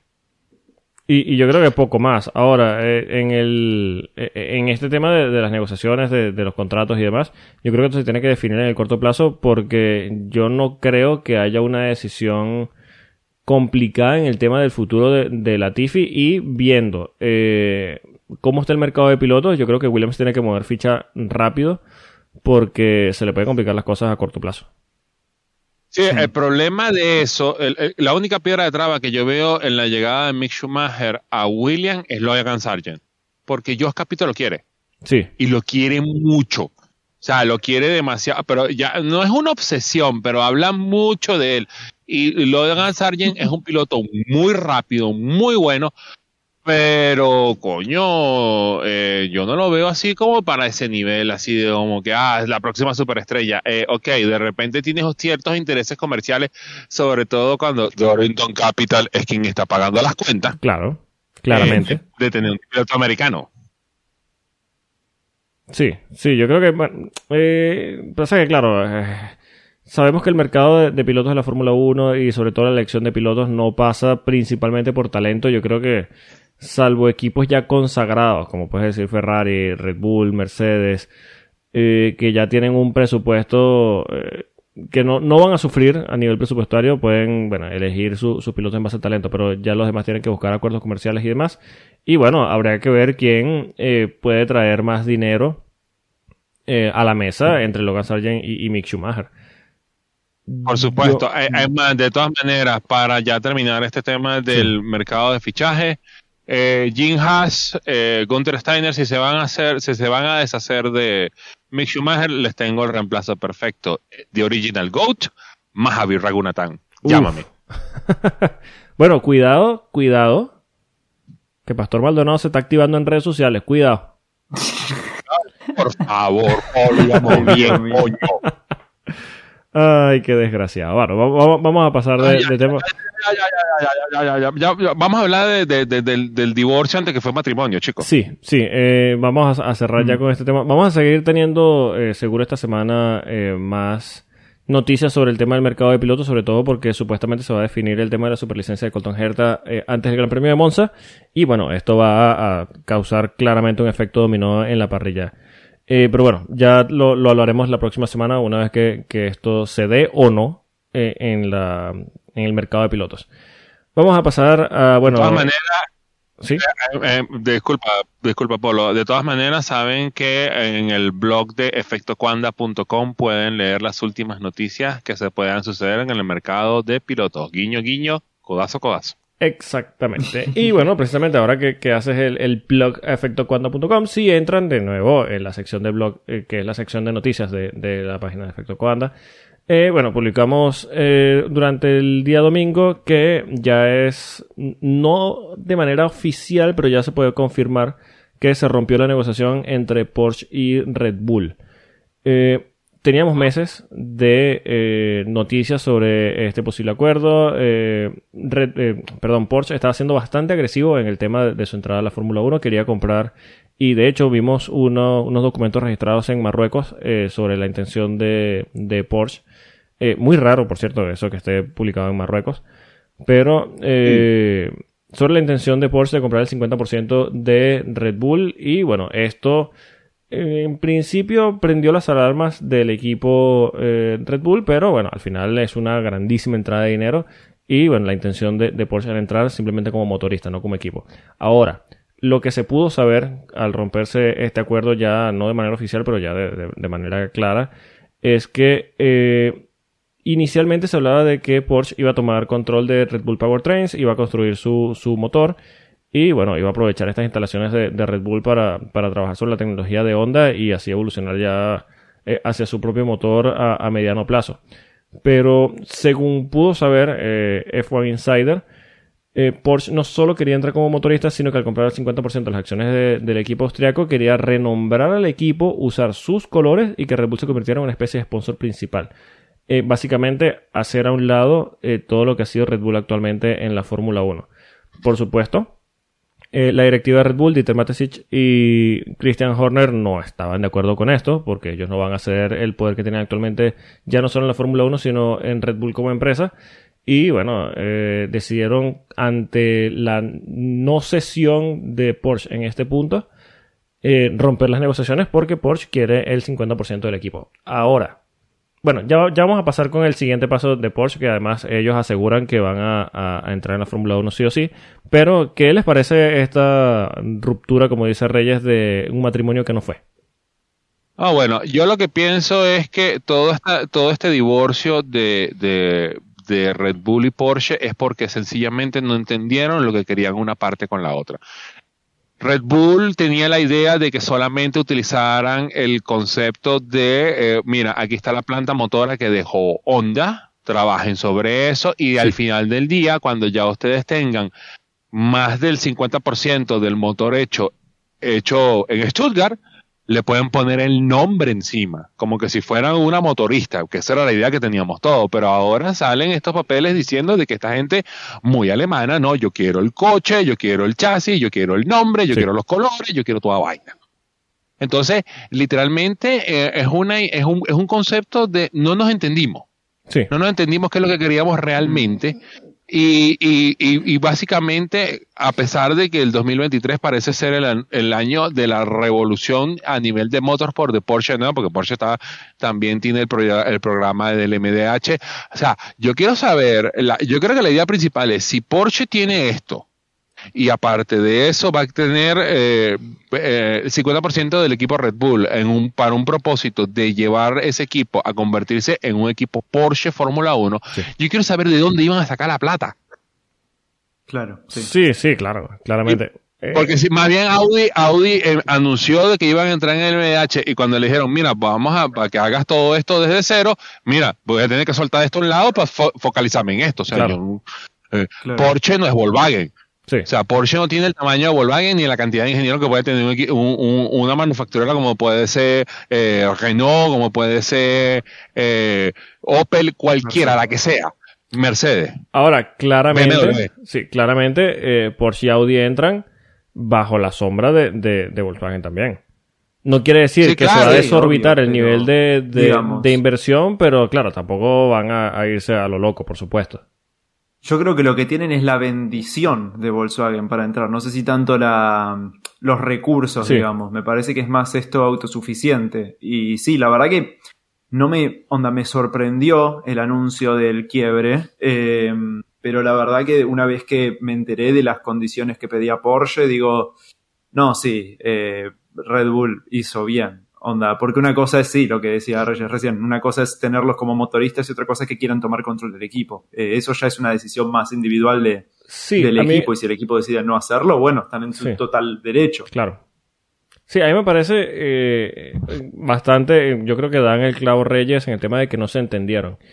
Eh, me parece raro porque yo creo que todo el que conoce algo de la estructura de Red Bull eh, sabe que no van a ceder eh, en toda la estructura que tienen y no van a dejar de ser Red Bull Racing.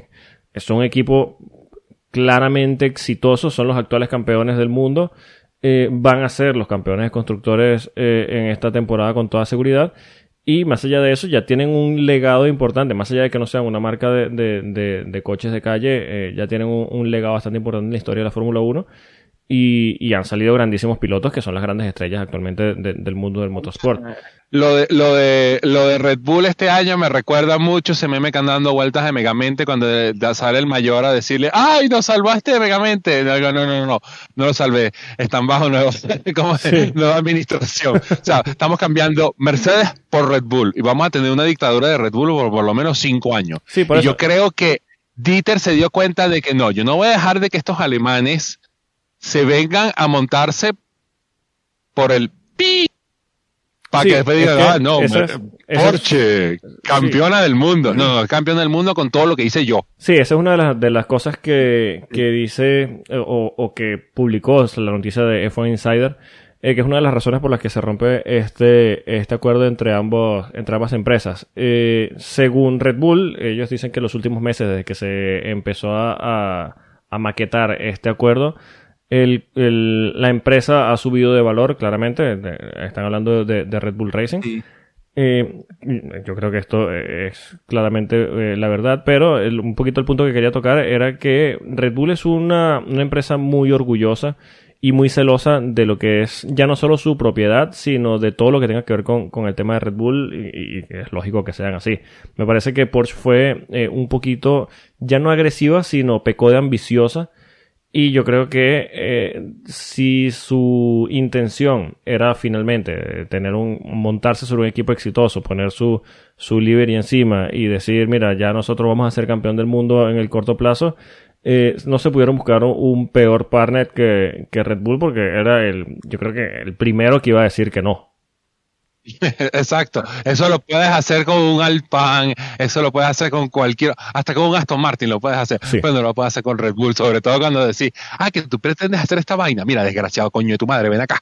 Sí, sí, además, lo, sí, lo, primero puedes dar la mano tipo, y que te agarren el brazo, eh, eso puede pasar con, así, con, con Alpine, sí. puede pasar con Aston Martin, pero con Red Bull, vas a ir a agarrarle el brazo a Helmut Marco y a y a Christian Horner sabes en lo que te estás metiendo. Sí, sí, por eso digo, eh, aquí entra eh, eso de, de, que no, tal vez no, no se conocían como pensaban que se conocían y, y, han elegido el peor partner para tratar de hacerle esta... No quiero decir que es una triquiñuela porque yo creo que todas las partes estaban claras y, y por eso la negociación se estiró tanto. Pero eh, eligieron el peor partner para tratar de hacer eso.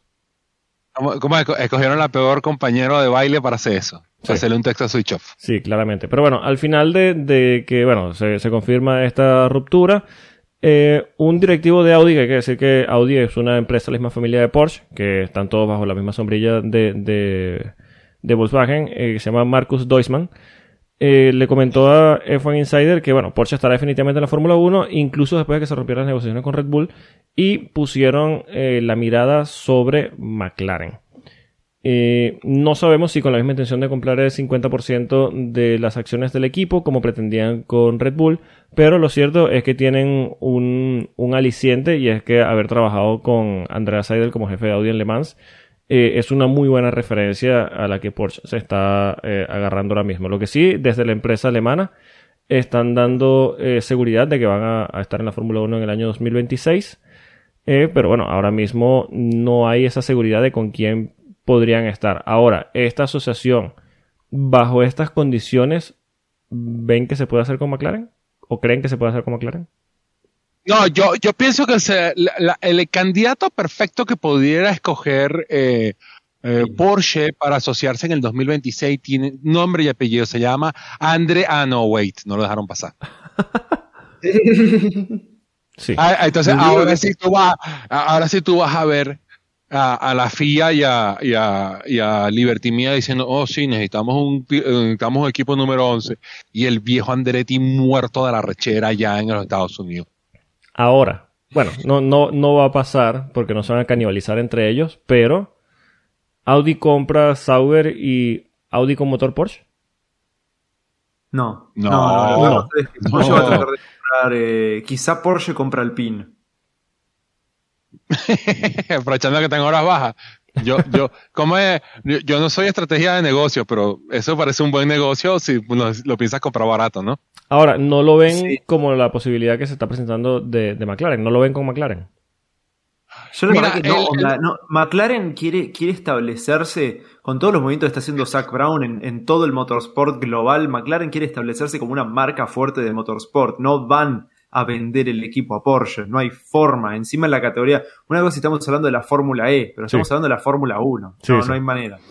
No, y, y, aparte de eso, no hay que ir muy atrás en el tiempo para recordar de que eh, esta misma oferta se le presentó a Zach Brown, pero con Audi y lo mandó a comer mierda. Dijo, no, no, no, no llévese su cosa. Sí, yo creo que eh, hay que ser un. Y bueno, yo creo que supongo que esto es un análisis que, que se hará dentro del mismo equipo, de, de, la misma empresa Porsche.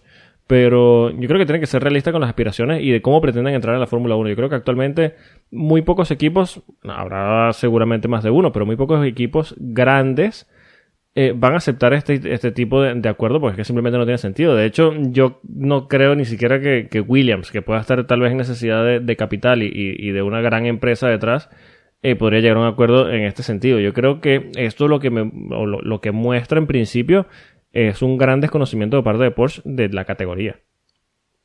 O sea, Porsche, ellos, como que ellos pretenden, ellos como que pretenden de que como ellos ganaron Le Mans y son uno de los equipos más exitosos a nivel del, del motorsport en sports car, ellos pueden llegar a, mira, miren el tamaño de mi pija, enamórense de ella, como que en la Fórmula 1 como que, ¿quién eres tú?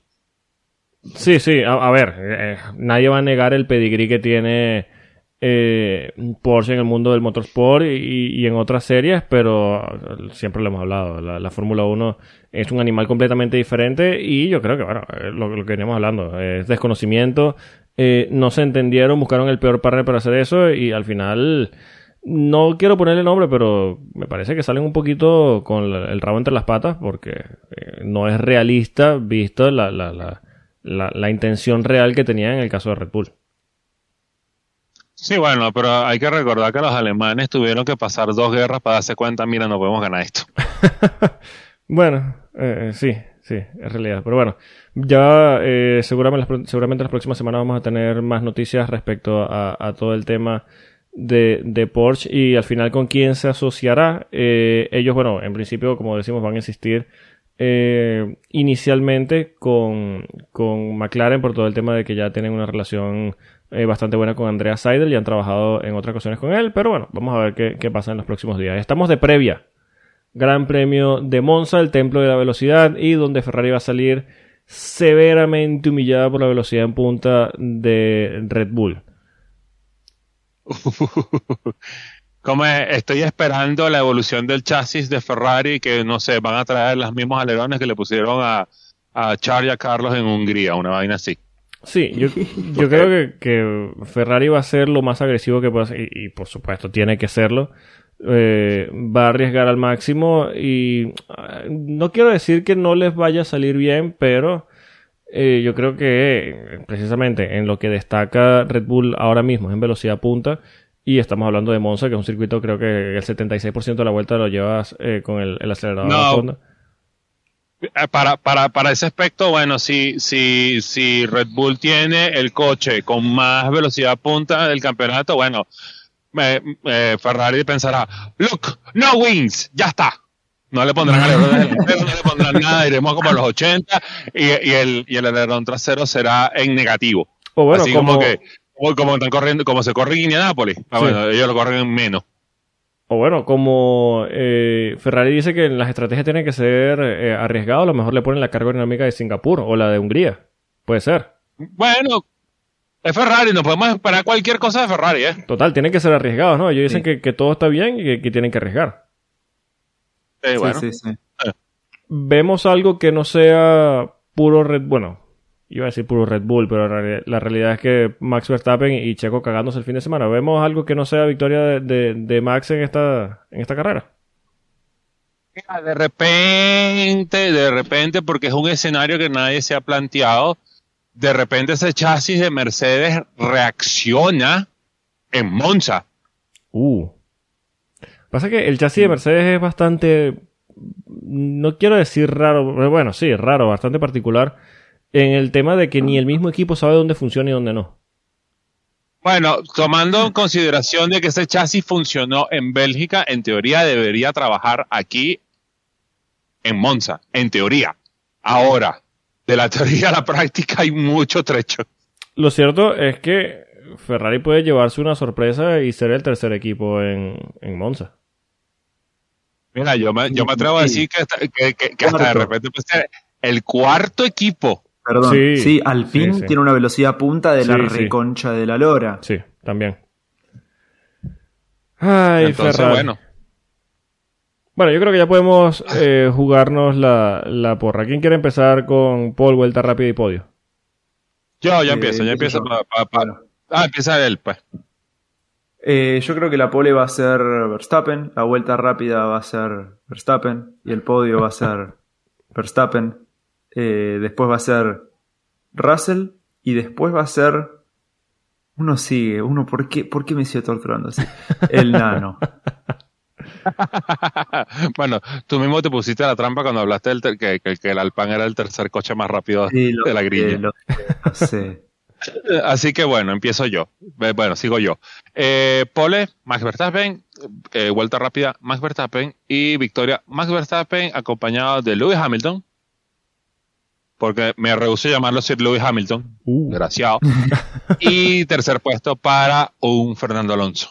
Me gusta, uh. me gusta esa apuesta. Doble, doble podio de nano aquí en la porra. Sí, el, el, nanopodio. Nanopodio. Se lo merece. Sí, yo creo que. Ah, a ver, eh, la pole position yo creo que va a ser para Charles Leclerc. Ok. Eh, la vuelta rápida creo que va a ser para Max Verstappen. Y la victoria, bueno, el podio va a ser primera posición para Max Verstappen. Segunda posición para Lewis Hamilton. Tercera posición para George Russell. Ah, ok, es válida. Hamilton en segunda posición. Los dos. Sí, nadie, nadie quiere darle la victoria a Lewis Hamilton, nadie. no, por más que no quiero que Verstappen gane todas las carreras, si eso, si, si, si la condición para que Lewis Hamilton no tenga una victoria este año y rompa el récord es que es que Hamilton, es que gane Verstappen todas las carreras, y lo lamento, ganará Verstappen todas las carreras.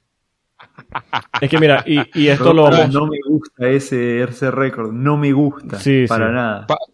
Por, eso, por, para, que, para que quede todo claro, eh, este podcast eh, oficialmente está libre del el Team LH44, hashtag bless. Sí, por favor, por favor. Quédense, por allá. personal contra Hamilton, eso personal no, contra No, no, para nada. Yo creo que el flaco necesita... Eh, por eso que yo digo que es libre de eso, no de Hamilton. Sí, sí, sí. Sí, sí, hay que aclarar y saber diferenciar ambas cosas. No, no vayan a empezar a decir que efecto cuando es racista, que tal. No, tenemos cosas peores, pero. No, le deseo, no, le deseo nada mal a Hamilton. Onda, si fuera por mí, que termine segundo en el campeonato. Pero no quiero que ese récord siga. Es algo personal mío con el récord, ¿entendés? Onda, eh, yo.